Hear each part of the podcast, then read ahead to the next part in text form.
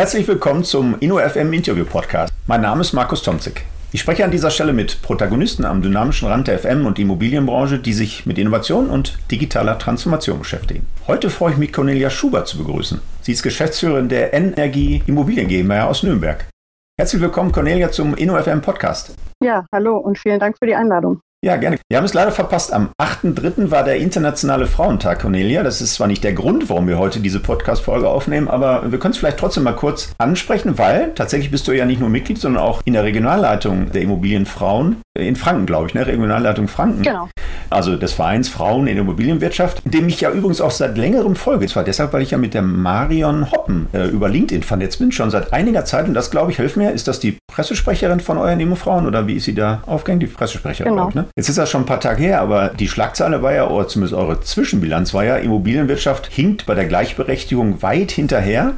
Das war jetzt keine Überraschung, diese Meldung, ne? aber ich glaube, nicht weniger nötig, an diesem Tag nochmal auf diesen Befund hinzuweisen, dass ja relativ wenig Frauen auch in der Immobilienwirtschaft in den Vorständen sind. Hast du die Zahl parat, wie viele Unternehmen tatsächlich Frauen in ihren Vorständen haben? Ich weiß die Zahl nicht mehr genau, aber ich glaube, 60 Prozent der Unternehmen war komplett nur aus Männern besetzt, ne? also zumindest die Vorstände jetzt. Ja, also die Zahl, die hast du wahrscheinlich jetzt dann tatsächlich in der Vorbereitung besser parat als ich. Was ich parat habe, ist tatsächlich der nochmal der Gender Pay Gap, der mir aufgefallen ist, den es in der Immobranche noch gibt, der bei 12 Prozent liegt. Das muss uns nochmal erklären, Gender Pay Gap. Genau, also der Unterschied äh, dessen, was Frauen und Männer verdienen. Ah, okay. Ja, ähm, ja. Da verdienen die Frauen in der Immobilienbranche 12 Prozent weniger als die männlichen Kollegen. Allerdings muss man sagen, was mich eigentlich sogar positiv überrascht hat an der Stelle, ist, dass wir da unter dem Durchschnitt aller Branchen liegen. Also da sind wir auf jeden Fall schon vielleicht besser unterwegs als die eine oder andere Branche und liegen da schon unter dem Bundesdurchschnitt. Deswegen zeigt es eigentlich auch schon auf, dass wir vielleicht doch schon auf einem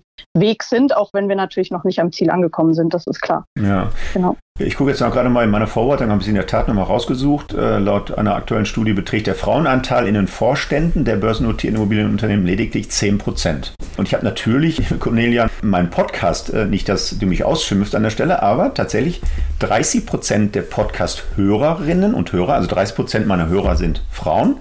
Da könnte man sagen, sind noch Entwicklungsreserven, aber immerhin in 10 von äh, 47 Folgen habe ich Frauen als Interviewpartnerin gehabt. Das sind äh, 10 von ungefähr 20 Prozent, also etwas mehr als 20 Prozent sogar. Ja, da ist noch Luft nach oben, aber auch in unserem Studiengang in Gelsenkirchen haben wir tatsächlich in diesem Studiengang der Wirtschaftsingenieurwesen hälftig Frauen äh, als Studierende. Also was sind die Aktivitäten der Immo-Frauen, um da dieses Payment Gap, was du gerade angedeutet hast, oder den Anteil der Frauen in der Immobilienwirtschaft zu steigen? Was macht ihr da so? Was sind die Aktivitäten? Ja gut, vielleicht erstmal, was ist das Ziel äh, unseres Vereins? Also genau das, was du angesprochen hast. Wir wollen also Entscheidungsträgerinnen in der Immobilienbranche steigern, also den Anteil. Und wir treten für Thema Gleichberechtigung natürlich ein, zeigen aber auch, dass es geht, weil wir viele Frauen bei uns haben, die tatsächlich auch beruflich erfolgreich sind, gleichzeitig Familie haben, also das Thema Förderung von Beruf und Karriere und die Vereinbarkeit dessen. Und was, denke ich, schon ganz, ganz wichtig ist, ist, wir sind auch eine öffentlichkeitswirksame Interessenvertretung, weil das, was du jetzt beschreibst, was da gerade passiert, dass wir auch einfach die Interessen öffentlichkeitswirksam sichtbar machen, das ist, glaube ich, schon ein ganz, ganz wichtiger Punkt. Und für unsere Mitglieder bieten wir ganz viele verschiedene Themen. Also wir bieten zum Beispiel das Thema Netzwerk. Das wird ja immer wieder diskutiert und ist ja. aus meiner Sicht ein ganz, ganz wichtiges Thema. Das war im Übrigen auch der Grund, warum ich damals zu den Immoforen gekommen bin, weil ich auf der Suche nach einem Netzwerk war. Und das Netzwerk ist natürlich da, sich auszutauschen, Fach- und Erfahrungsaustausch zu betreiben, aber auch zu wissen, ähm, an wen ich mich wenden muss, wer mich dann vielleicht auch entsprechend fördern kann. Und wir haben auch Förderprogramme bei den Immofrauen. Wir haben zum Beispiel ein Mentoring- und Leadership-Programm.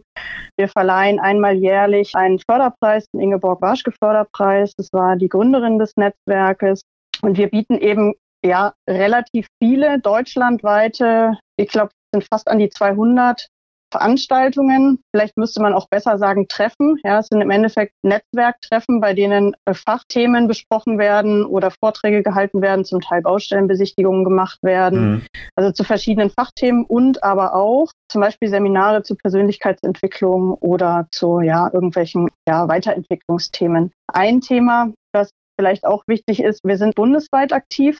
Also wir sind ein bundesweites Netzwerk, wir haben jetzt circa 1000 Mitglieder, bundesweit in 13 Regionen vertreten und jede Region bietet ungefähr so einmal im Monat ein Treffen an. Und jetzt in der Corona-Zeit ist es ganz interessant, weil wir natürlich jetzt die Möglichkeit haben, auch überregional an Veranstaltungen teilzunehmen, ja. weil jetzt ganz, ganz viel online passiert. Das heißt, es ist ein bunter Blumenstrauß an verschiedenen Initiativen. Was vielleicht noch erwähnenswert ist, haben auch Kooperationen mit anderen Netzwerken und Verbänden überregional und zum Teil auch wirklich international und sind zum Beispiel auch Mitglied im SIA. Also wir sind da relativ aktiv, zahlreiche Initiativen und ja, es ist ein tolles Netzwerk, wie ich finde das sich eben einsetzt, dass Frauen auch sichtbarer werden in der Immobilienbranche. Wunderbar, jetzt bin ich nicht in Franken unterwegs, äh, Cornelia, aber im Ruhrgebiet. Ist das auch schon was für Studierende? Also kann ich jetzt zum Beispiel auch Werbung machen für euer Netzwerk unter unseren Studierenden? Ich meine, wir immer über 900 Vollzeitstudierende, da könnte ich ja mal ein bisschen die Werbetrommel rühren für euch. Also definitiv. Es ist bei mir tatsächlich persönlich auch so gewesen, dass ich im Studium schon gedacht habe, Mensch, du musst irgendwie ah, ja. gucken, dass du dich besser vernetzt. Hab dann damals auch schon geguckt, bin dann allerdings erst nach dem Studium Mitglied geworden, aber wir haben durchaus auch Studentinnen und dieser Ingeborg Warschke Förderpreis, den ich angesprochen habe, der ist explizit für Studentinnen gedacht. Also da wird die beste Bachelor, Master und Doktorarbeit jährlich ausgezeichnet. Das heißt, du könntest deinen Studentinnen durchaus empfehlen, da ihre Arbeit einzureichen.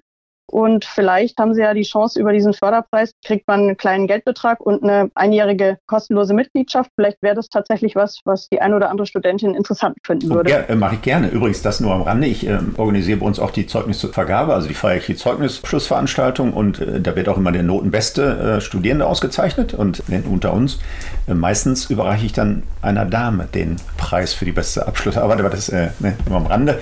Schön. Ähm, Du bist jetzt seit sechs Jahren in der Geschäftsführung der Energie Immobilien GmbH. War dein Vorgänger ja, im Amt eine? Ganz, noch nicht ganz. Ich bin jetzt zwei Jahre in der Geschäftsführung. Ah. Vorher war ich sechs Jahre Abteilungsleiterin. So, jetzt muss okay. ich selber kurz überlegen. Also ich war sechs Jahre Abteilungsleiterin und seit zwei Jahren in der Geschäftsführung. Wunderbar. Genau. Ja. Kommt aber gar nicht drauf an. Aber du bist jetzt ein paar Jahre in der Geschäftsführung. War dein Vorgänger im Amt Mann oder Frau? Mann. Mann. Mann. So, wenn ich jetzt deine Mitarbeiter fragen würde, die schon länger dabei sind als zwei plus sechs Jahre, wie auch immer, glaubst du, die haben einen Mentalitäts- oder Kulturwandel durch deinen Führungsstil wahrgenommen? Wenn ja, wo liegt da der Unterschied? Ja, das ist eine interessante Frage. Vielleicht sollte ich das den Kollegen mal stellen. Ich habe von einer Frau bzw. einer Mitarbeiterin aus dem technischen Bereich, mit der habe ich neulich gesprochen im Rahmen unserer Umorganisation und die hatte mir gesagt, sie findet es total cool, dass jetzt mal eine Frau an der Spitze, also an der Spitze steht oder halt eine Frau ihre Chefin ist. Die war da total ähm, begeistert, weil sie halt auch in ihrem Bereich, wir sind da relativ männerlastig, in der Männerwelt halt unterwegs ist und die fühlte sich da jetzt ganz gut aufgehoben mit einer weiblichen Chefin. Ob das jetzt ein Kulturwandel insgesamt war, oh, das ist jetzt echt schwer, weil ich finde, dass es, ich weiß gar nicht, ob es so zwischen Mann und Frau so wahnsinnig große Unterschiede gibt oder ob es nicht doch irgendwie auch ein bisschen eine Typsache ist. Ja. Ich habe natürlich einige Dinge auch übernommen, aber ich versuche schon auch sehr stark mit den Leuten in Kontakt zu sein. Wir haben sehr viele direkte Veranstaltungen und Austauschformate eingeführt und das ist vielleicht ein bisschen neuer, bietet sich aber auch in der jetzigen Zeit mit den ganzen Online-Formaten auch echt extrem an, weil da kann ich sehr, sehr viele Leute in kürzester Zeit erreichen, indem ich einfach sage, einmal im Monat ist Austausch mit der Geschäftsführung und jeder kann teilnehmen und jeder kann Fragen stellen. Und solche Dinge haben wir zum Beispiel jetzt neu eingeführt. Ja. Ich weiß es nicht, was Sie antworten würden, wenn ich Sie fragen würde, aber ich, vielleicht tue ich das jetzt auch tatsächlich mal. Ja, aber wenn du es selber versuchst einzuschätzen, was glaubst du, äh, hat sich da geändert? Ja gut, es ist schon in Teilen auch, ja, wie soll man sagen, weiblicher geworden. Was hat sich geändert? Hm. Finde ich extrem schwer zu sagen, ob es jetzt, es ist vielleicht ein bisschen offener geworden mit mehr Kommunikation, das kann ich vielleicht sagen. Und ähm, weniger starr in den Strukturen. Wir haben eine Organisation jetzt eingeführt, die natürlich eine, eine formale Organisation ist, die aber sehr übergreifend über Abteilungen hinweg ähm, miteinander arbeiten muss und soll, also so ein bisschen in Richtung Matrix und weniger in diesen festen Strukturen denkend. Das ist vielleicht was Neues, was ich jetzt eingeführt habe. Übrigens, die Meldung ist ja noch nicht ganz so alt, dass äh, der Dienstleistungskonzern ISS jetzt auch eine Frau äh, zum CEO gemacht hat. Ne? Und äh, die Meldung kam auch am 8.3. Das, das knubbelt sich natürlich dann solche Meldungen. Ja? Es gibt ja auch einen Service-Dienstleister, die Sasse AG. Äh, die haben so einen Generationenwechsel anstehen und dann sind die beiden, ne, die Laura Sasse war ja auch schon Interviewpartnerin bei mir, die werden ja im Laufe des Jahres übernehmen und da gibt es eben einen Vorstand Immobilien FM-Szene 100% aus Frauen zusammengesetzt, also ganz nebenbei mhm. erwähnt. Also, es tut sich ja auch was. In welchen Schritten können wir natürlich nochmal drüber ja. sprechen. 100 Prozent Frauen finde ich dann auch schon wieder ein bisschen schwierig. Ich finde es gut und wichtig, dass diese Diskussion stattfindet, aber ich merke auch, wenn das dann überhand nimmt. Also eigentlich, wo wir hinkommen müssen, ist, dass wir irgendwo ein ausgeglichenes Verhältnis finden und dass wir eine Diversität, also eine Vielfalt ja, ja ähm, in den verschiedenen Ebenen haben. Weil wenn man zu stark dann auch nur Frauen, ich merke das auch manchmal bei den Immo-Frauen, manchmal ist es gar nicht so gut, wenn es immer das gleiche Geschlecht ist, sondern die Mischung macht aus hm. meiner Sicht. Ja, ist auch aus also, meiner Erfahrung so, äh, würde ich dir zustimmen. Ne? Aber ich würde sagen, auch unsere heutige Podcast-Folge können wir als kleinen Aufruf an alle Frauen verstehen, also Damen in der Immobilienwirtschaft, den Einstieg in die Branche zu wagen. Aber dann kommen wir vielleicht mal zu deiner Person, Cornelia. Du bist Architektin gelernt mit auch spannenden Stationen äh, in deiner beruflichen Karriere. Kannst du vielleicht äh, hier und da mal zwei andeuten. Aber wie kommt jetzt eine Architektin zu diesem, ich sag mal, kaufmännischen Property Management und Asset Management? Das war eine Station, die du gemacht hast. Das ist ja doch schon ein ungewöhnlicher Schritt. Ja, tatsächlich. Also ich hatte auch im Vorfeld nochmal überlegt, ähm, wie ich dazu gekommen bin. Also ich hatte mir mit 14 in den Kopf gesetzt, dass ich Architektur studieren will, weil ja. mich ähm, Gebäude und, und große Bauwerke total fasziniert haben. Ich habe dann in Stuttgart angefangen zu studieren und habe dann aber schon im Studium also eigentlich gemerkt, dass es doch nicht ganz so meins ist, dieses kreative Entwerfen und habe mein Studium abgeschlossen mit einer Diplomarbeit, die sich mit dem Thema Beeinflussbarkeit von Nutzungskosten beschäftigt ja, wow. hat. Also in frühen Entwurfsphasen. Ich weiß nicht, ob der Professor Steu was sagt, der ja, ja, ja sehr aktiv, genau, der da sehr aktiv äh, forscht auch. Und insofern habe ich da schon so einen kleinen Link auch in diese Betriebsphase sozusagen gehabt. Und diese Diplomarbeit habe ich damals bei der ENBW, also bei der Energie Baden-Württemberg, geschrieben, am Beispiel eines Projekts. Hatte da dann das Glück, ja, das war 2009, als ich fertig geworden bin. Da war ja gerade absolut Wirtschaftskrise und Jobs ganz, ganz schwierig und hatte dann das Glück, dass dort bei der NBW eine Stelle in der Projektentwicklung frei war. Und das war genau das, was ich mir eigentlich immer vorgestellt hatte, in die Projektentwicklung zu gehen. Habe dann da ein paar Jahre in der Projektentwicklung gearbeitet bei der NBW. Da ging es im Wesentlichen darum, ja, nicht mehr betriebsnotwendige Grundstücke noch bestmöglich irgendwie zu vermarkten. Und dann war es aber irgendwann so, ja, aus politischen Gründen, was auch immer, es ging nicht so richtig viel voran, sodass ich mir irgendwann gedacht habe, na, jetzt müsstest du vielleicht mal was anderes machen. Und dann hat sich im Gespräch mit meinem Chef damals ergeben, dass im kaufmännischen Property Management jemand gebraucht wird. Ich hatte davon ehrlicherweise überhaupt gar keine Ahnung. Ich hatte keine Ahnung von Verträgen, von Nebenkostenabrechnungen, von, ja, ehrlicherweise Betrieb auch relativ wenig und bin da dann irgendwie ein bisschen ins kalte Wasser geworfen worden. Hab dann das alles ein Jahr lang mal gemacht, also habe mich mit Verträgen befasst. Genau, und in der Zeit waren witzigerweise auch ein Projekt am Laufen. Da ging es darum, die, die Betreib also Qualitätssicherung der Betreiberverantwortung war das Projekt. Da waren wir im mhm. Übrigen auch mit IS Management unterwegs, hattest du ja auch schon im Podcast, den Wolfgang Moderecker. Ja. Und damals, genau, habe ich so die ersten Berührungen dann auch mit dem Betrieb gehabt, mit dem technischen Property Management, mit den Facility Managern und habe damals das Asset-Team auch geleitet, so war es damals bei der NBW und ich fand die Aufgabe im Betrieb eigentlich relativ spannend dann kam allerdings Atomausstieg, Konzernumbau und so weiter und man wollte Leute loswerden, mal so platt gesagt. Und dann habe ich mir überlegt, naja gut, dann suche ich mir jetzt mal wieder was anderes. Hatte so das Gefühl, jetzt bist du lang genug bei der NBW gewesen, muss mal was anderes suchen. Hatte dann auch privat eine Veränderung und habe mich dann äh, nach Nürnberg zurück orientiert, wo ich auch geboren bin und habe da dann witzigerweise einen Job gefunden, der genau das Gleiche beinhaltet hat, wie es bei der NBW war, nur eine ganze Nummer kleiner, also vom, weiß ich glaube, drittgrößten Energieversorger zum zehntgrößten Energieversorger. Ja, dann habe ich dann eineinhalb Jahre so kaufmännisches Property Management weiterhin gemacht, habe dann aber eine Projektleitung bekommen zur Organisationsveränderung und bin in dem Rahmen dann ähm, Abteilungsleiterin geworden für den ganzen Bereich des Asset Managements. Habe das jetzt ungefähr sechs Jahre lang gemacht, habe ich ja vorhin erzählt und bin dann 2019 mit in die Geschäftsführung eingetreten. Das war eigentlich eine ganz schöne Sache, weil wir einen Übergang in der Geschäftsführung hatten. Mein Kollege, mit dem ich das zuerst zusammen gemacht habe, ist jetzt in Rente gegangen zum 1.1.21 und wir haben jetzt wirklich eineinhalb Jahre lang Zeit gehabt, eine Übergabe zu machen. Er hat sich dann sukzessive rausgezogen, ist parallel dann noch Geschäftsführer der IT geworden. Das heißt, eigentlich habe ich es dann schneller selber gemacht, als geplant war. Aber trotzdem war er im Backup immer noch ein bisschen da. Und das ist eigentlich, also aus meiner Sicht eine Win-Win-Situation für alle Seiten gewesen, fürs Unternehmen, weil die Nachfolge da war. Für ihn, weil er sich langsam rausziehen konnte und für mich, weil ich langsam reinwachsen konnte und nicht sofort von heute auf morgen das alles alleine machen musste. Also das kann man eigentlich nur empfehlen, das so zu machen. Und für mich war es wirklich in der Entwicklung eine sehr gute Zeit. Und seit dem 01.01.2021 bin ich jetzt alleinige Geschäftsführerin für die Energieimmobilien GmbH.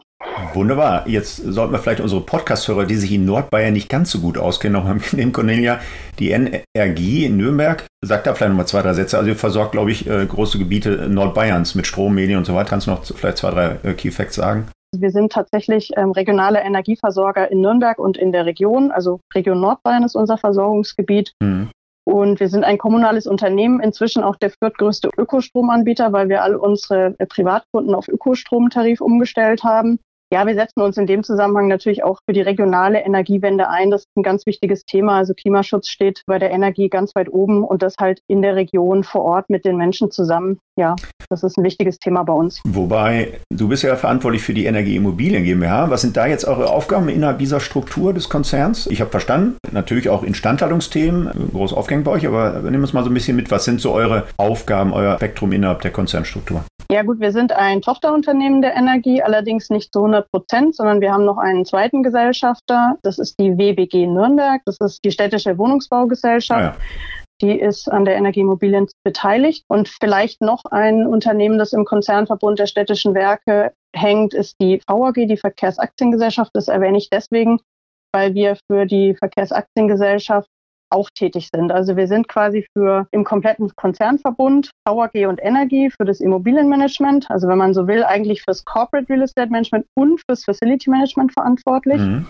Und für die WBG, für die Wohnungsimmobilien machen wir die laufende Instandhaltung. Das sind ca. 20.000 Wohneinheiten, die wir da quasi laufend bewirtschaften. Aber ich verstanden, die übernehmen für, für die Konzernimmobilien der Energie äh, AG und für die VAG Verkehrsgesellschaft die Immobilienverantwortung. Das hast du so schön gesagt, ne? nicht nur FM, sondern auch Corporate. Ähm, da können wir jetzt auch lange drüber unterhalten, will ich aber an der Stelle gar nicht. Jetzt lese ich so einen Satz. Wir planen, errichten, vermarkten, sanieren und verwerten. Ja? Und sorgen in der Nutzungsphase, jetzt kommt's, durch unsere Dienstleistung für eine optimale Unterstützung des Kernprozesses. Cornelia, das hört sich super an, ist aber zunächst mal nur Lehrbuchsprech. Also das sage ich meinen Studierenden auch idealtypisch, müsste das mal irgendwann tun, ne? umsetzen in den Bereichen. Aber wie und was macht ihr da? Wie erfüllt ihr genau dieses Versprechen, dass die Kernprozesse der Energie und auch der VAG Verkehrsaktiengesellschaft in Nürnberg unterstützen? Nimm mal so ein paar Projekte, nimm mal so ein paar Themen, die ja wirklich im Kern dieses FM und Corporate Real Estate Managements liegen. Ja, vielleicht aber da trotzdem noch mal einen Satz dazu zu dem Immobilien oder zum Corporate und zum FM. Wir haben das früher nicht zusammen gehabt, das war früher getrennt und wir haben das vor fünf Jahren zusammengeführt und ich glaube, dass das auch ein wesentlicher Grund dafür ist, dass wir jetzt inzwischen deutlich effizienter arbeiten können als früher. Man hat ja früher die Sachen immer, also Immobilienmanagement, FM voneinander getrennt und wir haben Asset Management und Asset Service vor fünf Jahren zusammengeführt. Und ich glaube, dass das ein ganz, ganz wesentlicher Punkt war. Und in dem Zuge haben wir dann auch, was wir dann als allererstes gemacht haben, und das ist immer noch die Basis, auf der wir jetzt momentan arbeiten, wir haben eine Immobilienstrategie entwickelt, die wir natürlich bestmöglich aus der Konzernstrategie beziehungsweise aus den Anforderungen des Kerngeschäfts abgeleitet haben. Und das ist immer noch die Basis, auf der wir jetzt eigentlich arbeiten und die diese optimale Unterstützung sicherstellen soll. Also vielleicht ein paar Worte dazu.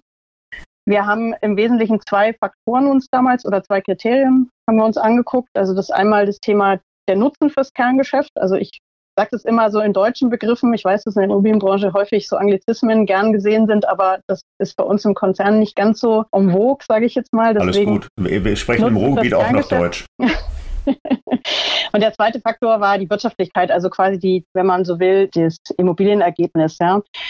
Und dann haben wir daraus verschiedene Cluster gebildet und haben für die Cluster verschiedene Ziele definiert, aus denen wir dann logischerweise verschiedene Maßnahmen abgeleitet haben, die dann wiederum fürs CREM und fürs FM zu übersetzen sind. Und wir messen das einmal im Jahr am Portfolioergebnis. Und da muss ich zugeben, da fehlt uns der letzte Link so ein bisschen wieder zurück zum Kerngeschäft. Das haben wir vielleicht noch ein bisschen Nachholbedarf, aber ich würde es vielleicht mal tatsächlich, wie du sagst, an einem Beispiel mal ähm, versuchen darzustellen. Bei der VAG ist es vielleicht am einfachsten, das mal an einem Beispiel darzustellen. Ich nehme jetzt einfach mal den Triebshof unserer Straßenbahnen. Da haben wir in unserem Cluster einen sehr hohen Nutzen fürs Kerngeschäft. Das heißt, wir sind in dem Cluster optimale Unterstützung Kerngeschäft und natürlich Kostenoptimierung, weil Erlösoptimierung können wir da nicht betreiben, haben wir keine Erlöse in dem Sinn. Und wir haben dann drei Maßnahmenkategorien. Das erste ist mal das Thema Organisation und Mensch, wenn man so will. Wir haben ähm, gerade an der Stelle, weil wir da eine sehr hohe Anforderung an Verfügbarkeit haben, jetzt vor Ort Standortteams eingeführt. Das heißt, wir haben wirklich eine Vor-Ort-Betreuung im täglichen Doing und wir haben auch dort unsere Kollegen ja die letzten Jahre schon eigentlich entsprechend weitergebildet, will ich jetzt mal sagen. Das war eher so ein ähm, Training on the Job in den Fachkompetenzen, die vor Ort gebraucht werden. Wir haben zum Beispiel gerade im Schienenbereich besondere Anforderungen gesetzlicher Art. Also ich nenne da jetzt mal die Biostrap, die bei uns immer einen ganz, ganz großen Stellenwert einnimmt, sodass wir Spezialisten jetzt ähm, inzwischen haben, die sich mit diesen Themen entsprechend gut auskennen und vor Ort die Liegenschaften tatsächlich betreuen. Dann bei dem Thema Betrieb und Prozesse ist es so, dass wir gerade bei dem Standort eben eine vorausschauende Instandhaltungsstrategie fahren. Das heißt, wir haben zum Beispiel jetzt vor ein paar Jahren einen Aufzug vorbeugend ausgetauscht, weil wir wussten, der ist fürs Kerngeschäft so wichtig, wenn der ausfällt, dann haben wir ein Problem im Kernprozess. Das heißt, mhm. wir können es uns nicht leisten, in einem Bürogebäude wäre man da möglicherweise anders vorgegangen, hätte ihn einfach gefahren, bis er halt kaputt ist. Ähm, also quasi vorausschauende Instandhaltung im Betrieb und Prozess. Und dann das Thema Standortstrategie und Masterplanung. Da ist es so, da fahren wir eine Investitionsstrategie. Das heißt, das zahlt wiederum auf das Ziel der Mobilitätswende ein, was wir ja im Konzern auch vorantreiben. Das heißt konkret, das Kerngeschäft baut den Schienenverkehr aus. Dafür werden mehr Fahrzeuge benötigt und wir sind jetzt gerade dabei, den Standort zukunftssicher zu machen, indem wir ihn ausbauen, bei der Strategieentwicklung waren wir sehr intensiv mit dabei. Wir haben auch die Gesamtprojektleitung für diesen Ausbau des Standorts. Das heißt, auch die Prozessanlagen sind bei uns in der Gesamtprojektleitung mit in der Verantwortung. Natürlich gibt es die Kollegen von der VAG, die das mit unterstützen in Teilprojekten. Aber da bin ich inzwischen sehr stolz drauf, dass wir uns da schon so tief in die Prozesse auch eingearbeitet haben und da die Expertise haben und auch inzwischen das Vertrauen uns erarbeitet haben, der Kollegen, dass wir da so tief mit im Kerngeschäft drinstecken und das auch eben, wie du sagst, bestmöglich unterstützen können damit. Wunderbar. Vielleicht bin ich dich wirklich mal mit in meine Vorlesung ein, dass du unseren Studierenden mal ein, ein schönes Beispiel gibst für einen solchen lehrbuchartigen Spruch. Aber du hast gerade das Thema vorrangige Instandhaltung ähm, am Beispiel des Fahrstuhls genannt. Das war jetzt wie umgesetzt? Also aufgrund welcher Datenlage? War das geronnenes Erfahrungswissen der Mitarbeiter, die äh, vor Ort eben diese Facility kannten aus jahrelanger Erfahrung? Oder war das tatsächlich schon, und jetzt kommt das Stichwort Predictive Maintenance ja, sensorbasiert, Daten, ne, Big Data und sowas. Ich sehe dich ja jetzt über Teams, ja, du, du, lächelst. Genau. Ähm, du weißt, worauf ich hinaus will. Ne? Also das geistert ja. durch unsere Branche äh, und da würde ich mal ja. so ein bisschen äh, nachbohren. Wie habt ihr das umgesetzt? Also das Stichwort hört sich nee. natürlich super an. Äh, ich glaube natürlich auch, dass das Projekt erfolgreich war, aber wie habt ihr das umgesetzt? Naja gut, das ist tatsächlich dann eher die Erfahrung gewesen, die, das Alter des Aufzugs, die Ausfälle. Ja, also wir haben jetzt da keine sensorbasierte oder irgendwie digitale Lösung an der Stelle gehabt, sondern es war wirklich eher das Thema äh, Alter im Zusammenhang mit, die Ausfälle sind größer geworden, sodass wir dann gesagt haben, okay, wir dürften den zwar noch weiter betreiben und es funktioniert eigentlich theoretisch auch noch alles. Also wir, wir müssen den jetzt aber trotzdem austauschen, weil einfach die Gefahr immer größer wird und die Zyklen immer kürzer werden. Okay. Woran liegt es, dass wir in, in, unserer Branche die Digitalisierungsprojekte nur so zaghaft umsetzen? Alle Welt spricht von Predictive Maintenance, meint aber letztendlich äh, basiert auf Erfahrungswissen der Mitarbeiterinnen und Mitarbeiter. Also äh, wäre nichts aus deiner Perspektive, dass so diese Digitalisierungstools sich dann doch so schleppend ähm, durchsetzen? Also ich kann es dir äh, sagen, bei mir die Wahrnehmung ist, warum wir uns so schwer tun, sind im Wesentlichen eigentlich drei Punkte. Der erste Punkt ist, das Thema Zeit und Kapazitäten. Also dieser klassische, das Schärfen der Akt. Man macht halt quasi einfach so weiter, hackt auf den Baum ein, weil man keine Zeit hat, die Akt zu schärfen. Ja. Wir haben jetzt die letzten Jahre unglaublich viele große Projekte gehabt, haben unglaublich viel Kapazitäten dafür gebraucht und uns einfach nicht die Zeit genommen, uns unsere Prozesse anzugucken und die zu verbessern. Mhm. Das wird in Zukunft bei uns anders sein. Ich habe jetzt einen kompletten Mitarbeiter sozusagen freigestellt, in Anführungszeichen, der das bei uns jetzt in den nächsten Jahren noch stärker vorantreiben wird. Also das habe ich quasi erkannt in den letzten Jahren, dass es so nicht funktioniert. Also nebenher machen funktioniert nicht. Mhm. Das ist eine Erkenntnis, die ich habe. Das zweite Thema, was bei uns ein wichtiges ist, ist die Wirtschaftlichkeit. Also es ist so, wenn man digitalisiert, dann tut man das entweder, um Kosten zu sparen oder eben um entsprechende ja, Skaleneffekte mitzunehmen, um Ertrag zu erzielen aus, aus einem Skaleneffekt, genau. Und das Thema Skaleneffekt kommt bei uns nicht in Frage, ja, also in unserem Geschäftsmodell. Und das Thema Kosteneinsparung ist ein wichtiges Thema bei uns. Aber das kannst du natürlich auch nur in Massenprozessen machen. Das heißt, wenn ich jetzt irgendwie, keine Ahnung, zehn Aufzüge habe, weiß ich nicht, ob es sich lohnt, das dann alles digital zu machen, weil der Invest, den ich da drin habe, die Frage ist, ob es den Aufwand dann wiederum irgendwo kompensiert. Und das ist ein Thema, was mich echt irgendwie auch umtreibt, weil wir natürlich auch am Rande des Konzerns wieder nur Unterstützungsfunktionen sind und der Konzern dann wiederum den Schwerpunkt auf die Kernprozesse legt. Ne? Also Abrechnung in Richtung Kunde und so weiter, sodass wir dann in dem Fall auch wieder ein bisschen hinten runterfallen und alleine können wir es meistens nicht machen. Also das ist so ein Zwang, den wir im Konzern haben, der einfach aus der Wirtschaftlichkeit beruht. Und dann das dritte Thema ist einfach, ja, ich weiß nicht, das ist jetzt wahrscheinlich auch nicht überraschend, aber das ist der Faktor Mensch. Mensch ist halt ein Gewohnheitstier. Da habe ich jetzt in den letzten Tagen auch wieder Sachen gehört, wo ich mir gedacht habe, da schlage ich die Hände über dem Kopf zusammen, was da mit Digitalisierung verbunden wird. Ich glaube, dass die Leute auch Angst davor haben, Digitalisierung heißt ja Rationalisierung, dann habe ich ja keine Arbeit mehr, dann was mhm. soll ich denn dann eigentlich tun? Dann kriege ich Angst, meinen Arbeitsplatz zu verlieren. Also solche Gedanken spuken dann, glaube ich, bei den Menschen so durch den Kopf. Und was halt jetzt viel passiert, was ich wahrnehme, ist, dass so alibimäßig digitalisiert wird, dass man halt irgendein Dokument, was man früher ausgedruckt unterschrieben hat, jetzt halt per PDF unterschreibt und dann sagt, es ist Digitalisierung. Aber ich weiß nicht, der Satz der Prozess wird nicht besser dadurch, dass ich ihn digitalisiere, ist, glaube ich, jetzt auch keine neue Erkenntnis, mhm. liegt aber, glaube ich, einfach daran, dass der Mensch da an der Stelle ein Gewohnheitstier ist und es ihm schwerfällt. Aber ich glaube auch, dass wir jetzt an einem Punkt angekommen sind, wo man, glaube ich, die Welle reiten muss, die jetzt da gerade in der Corona-Zeit entstanden ist, weil ich glaube, jetzt ist jeder so ein bisschen flexibler auch geworden, was die Möglichkeiten anbelangt und vielleicht, ja, ich denke, die Welle muss man jetzt reiten in okay, aber Digitalisierung. Dann bleiben wir mal bei der Welle. Ich meine, ja, die Pandemie hat unseren Alltag dramatisch verändert, aber du nennst es jetzt eine digitale Welle. An welcher Stelle äh, machst du das fest? Also wie, wie wirkt sich das aus? Ist das in deinem privaten Setting oder äh, nur weil wir jetzt bei Microsoft Teams äh, miteinander kommunizieren, ist ja noch keine Digitalisierungswelle, die durch unsere Branche läuft. Woran machst du das fest? Ich finde das super, dass wir die digitale Welle möglichst äh, mitnehmen und reiten, äh, um da ein Stück weit voranzukommen. Aber woran machst du das fest? Naja, also ich glaube schon, dass der ein oder andere jetzt erkannt hat, dass viel mehr möglich ist, als äh, man sich vorher gedacht hat. Und ich glaube, dass das schon so ein bisschen eine Veränderung auch im Denken okay, mit Mindset, sich gebracht ja, Mindset, ja. ja. Mindset, da, da würde genau. ich sofort abnicken, ja. Und weiß nicht, was war jetzt die Frage im privaten Bereich? Ja, nee, nee nicht nur im privaten Setting, nee. sondern auch äh, die, die, Welle. Ich weiß ja nicht, worauf du da äh, angespielt hast. Also diese ja. Welle der Digitalisierung zu reiten, da muss ja irgendwie äh, Hintergedanken gehabt haben, also woran ja. du das festmachst. Ne? Ja, genau. Also das hat jetzt weniger mit irgendwie äh, Sensorik bei Aufzügen zu tun, aber was natürlich bei uns auch wie bei allen anderen ein Thema ist, ist das Thema mobiles Arbeiten. Was wir jetzt in dem Zusammenhang definitiv deutlich ausweiten werden. Wir waren vorher schon relativ, was heißt relativ, also wir hatten vorher schon mobiles Arbeiten vor Corona und das hat uns auch Gott sei Dank eigentlich auch gerettet, weil wir in der Situation dann gut vorbereitet waren und die Prozesse trotzdem weitergelaufen sind. Es ist aber so, dass natürlich jetzt die Chance besteht, das auch zu etablieren. Früher war es immer so, naja, mal so ein Tag die Woche und ehrlicherweise war es dann, hm, arbeitet der dann wirklich, wenn er zu Hause ist und mhm. so. Also, und das glaube ich, hat sich schon verändert. Wir haben da jetzt auch konkret schon Maßnahmen gestartet in die Richtung. Wir haben da auch schon ein Projekt aufgesetzt, was sich jetzt mit dem Thema beschäftigt. Und ich glaube, wenn man es jetzt nicht macht, dann verpasst man den Zeitpunkt. Hm.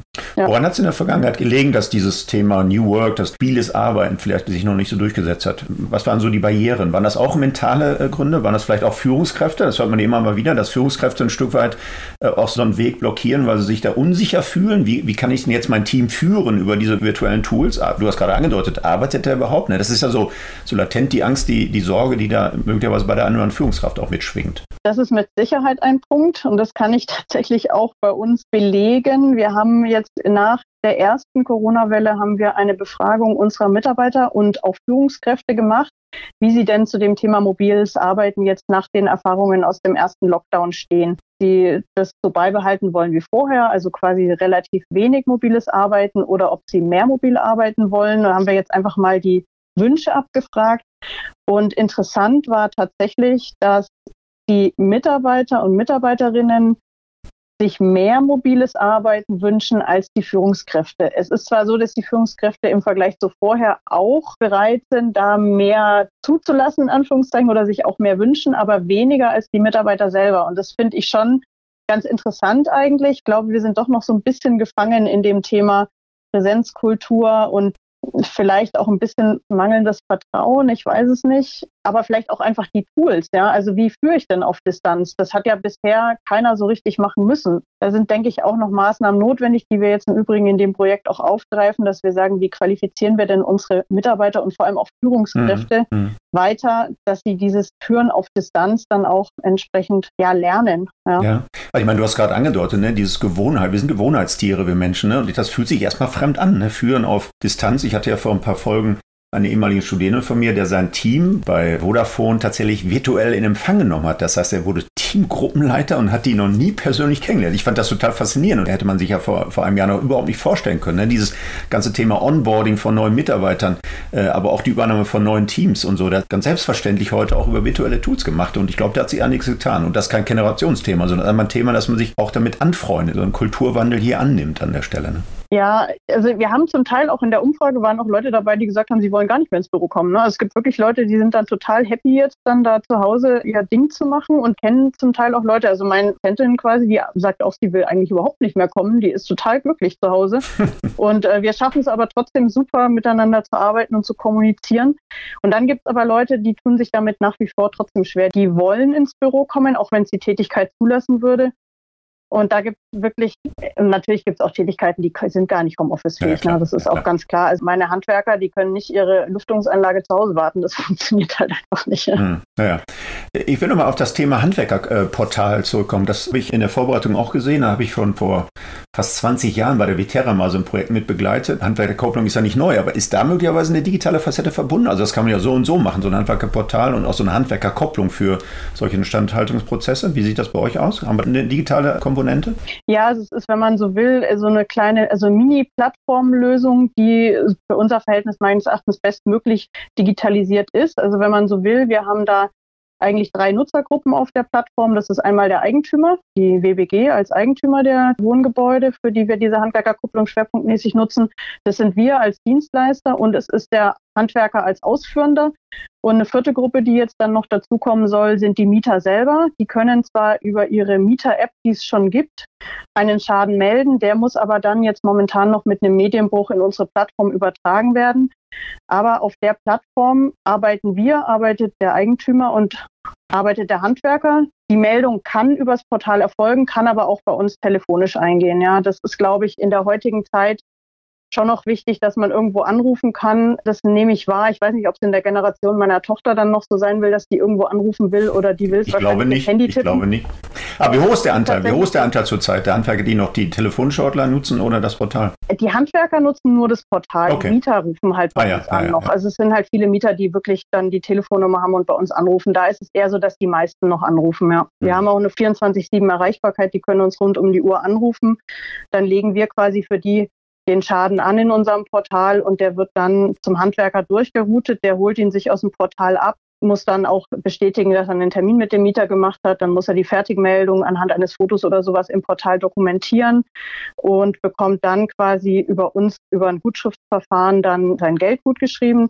Im Hintergrund liegt natürlich ein sehr standardisiertes Leistungsverzeichnis, logischerweise, weil sonst würde es nicht funktionieren. Und das ist halt gerade in dem Bereich der kleinen Standhaltung ganz gut möglich, ja, weil ich halt meistens nur ein Gewerk habe und eine Tätigkeit und da kann ich das sehr, sehr gut standardisieren.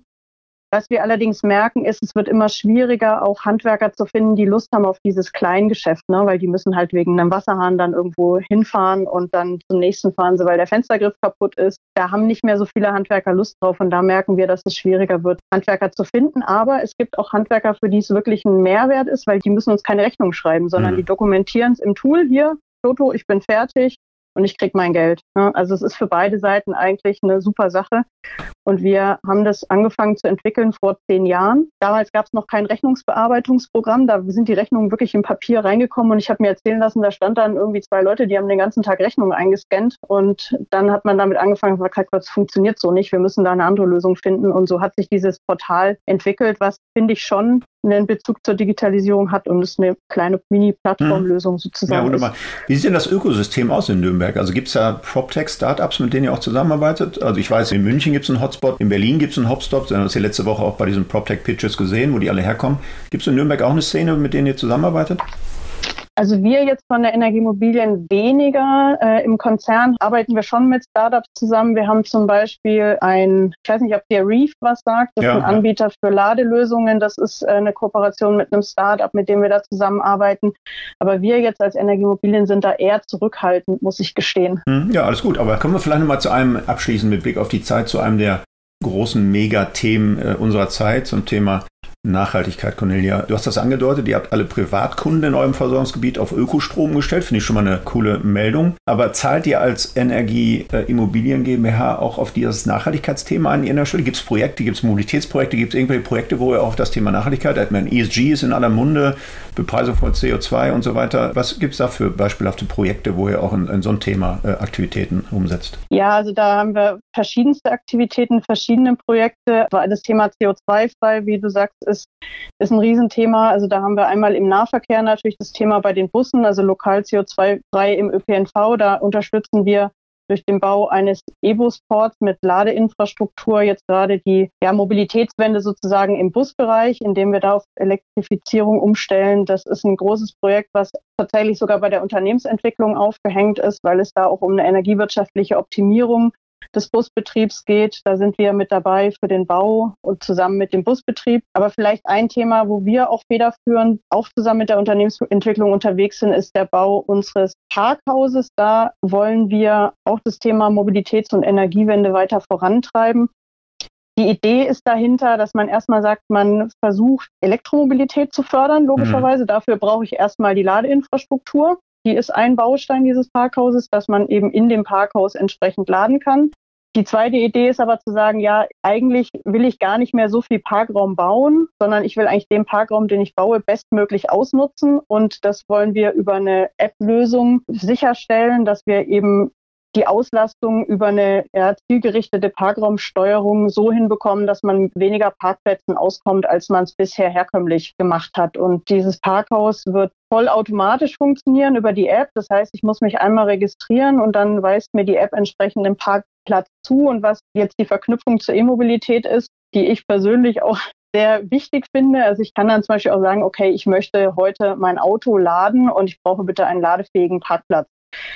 Das ist, ich weiß nicht, du hast auch vorhin erzählt, dass du inzwischen Elektro fährst. Ich weiß nicht, wie es dir geht, aber ich habe auch ein Elektroauto und häufig ist es so, dass die Elektroladesäulen dann zugeparkt sind oder äh, man irgendwo dann doch keine Ladesäule findet. Und ich glaube, dass das schon der Elektromobilität einen Schub gibt, wenn ich sage, ich muss dann laden und kann mir das irgendwie reservieren. Und in dem Zusammenhang haben wir natürlich laden im Parkhaus auch eine PV-Anlage auf dem Dach und testen da auch alle möglichen ähm, Techniken im Zusammenspiel. Das heißt, äh, wenn die Sonne scheint, muss ja nicht zwangsläufig gerade das Auto geladen werden. Das heißt, wir haben dann auch einen, einen Speicher, der die Solarenergie sozusagen speichert und dann vielleicht und später wieder abgeben kann. Und woran wir auch arbeiten, und da ist eben auch Reef dabei, die ich vorhin erwähnt habe, an, an einem Lastmanagement, was das sicherstellt, dass halt möglichst viel regenerativer Strom dann auch entsprechend äh, in die Ladungen verwendet werden kann. Also dass das Auto zum Beispiel erst geladen wird, weil wenn ich weiß, heute Nachmittag scheint die Sonne, dann wird das Auto erst geladen, wenn die Sonne scheint und nicht vorher. Also an solchen Themen arbeiten wir. Also dieses Parkhaus soll quasi ein digitales Parkhaus sein, was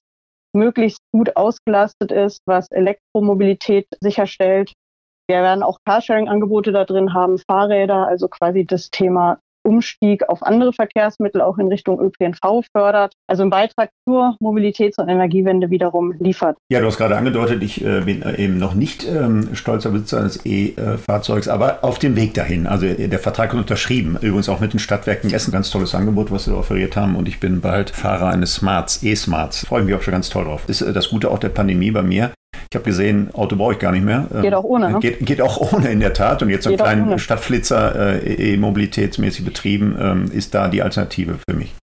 Ja, wenn man ganz ehrlich ist, ist das aber auch der erste Ansatz. Ne? Also alles, was wir jetzt da tun in Richtung Parkhaus und Verbesserung und Optimierung, ist eigentlich nur ein Baustein. Also der erste wichtige Baustein ist eigentlich, man, wir müssen die Leute in den ÖPNV kriegen und weg vom Individualverkehr, weil da ist der Energieverbrauch eigentlich wirklich am geringsten.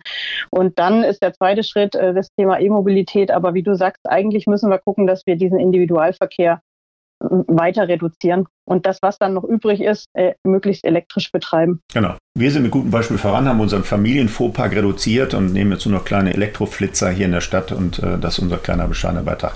Wunderbar, Cornelia. Ich fahr Fahrrad. Du fährst Fahrrad, ja, das Fahrrad. ist auch eine Option, allerdings im Ruhrgebiet hier und da, obwohl es verbessert sich dramatisch. Ne? Also wir haben ganz tolle alte Bahntrassen, die wir äh, renaturieren, die wir als Fahrradautobahn quasi auch in der Region hier nutzbar machen. Also da bin ich auch auf dem Weg. Letztendlich bin ich da aber noch ein bisschen zu, ja, wie soll man sagen, also wenn ich in Gelsenkirchen ankomme und duschen muss, Ne? Mm. Das ist, im Büro muss ich hier und da tatsächlich nochmal einen Anzug an. Und da, da, bin ich noch so ein bisschen hin und her gerissen, ne? mit dem E-Bike nach Gelsenkirchen zu fahren. Mit dem Anzug, muss ich dann Anzug im Büro aufhängen, kann ich duschen, wo, ja, hm, mal gucken. Also auch da bin ich gedanklich schon eingetaucht und das ist der erste Schritt in die richtige Richtung, glaube ich. Okay.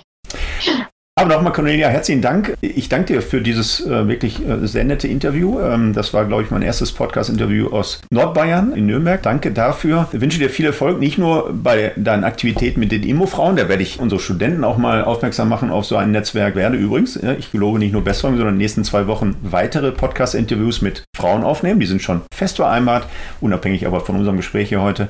Ähm, ich wünsche dir aber viel Erfolg äh, nach wie vor mit deinem Unternehmen und mit den Immofrauen. Herzliche Grüße nach Nürnberg. Ja, Vielen Dank, hat Spaß gemacht. Dankeschön. Ja, das war der InnoFM Podcast mit Cornelia Schubert von der NRG in Nürnberg. Wir hören uns wieder in 14 Tagen. Am besten gleich auf einer der üblichen Plattformen wie Spotify, iTunes, Deezer oder Soundcloud abonnieren und dann wird Ihnen die nächste Folge an einem Freitag um 8 Uhr gleich angezeigt. Bis dahin wünsche ich Glück auf und bleiben Sie alle schön gesund.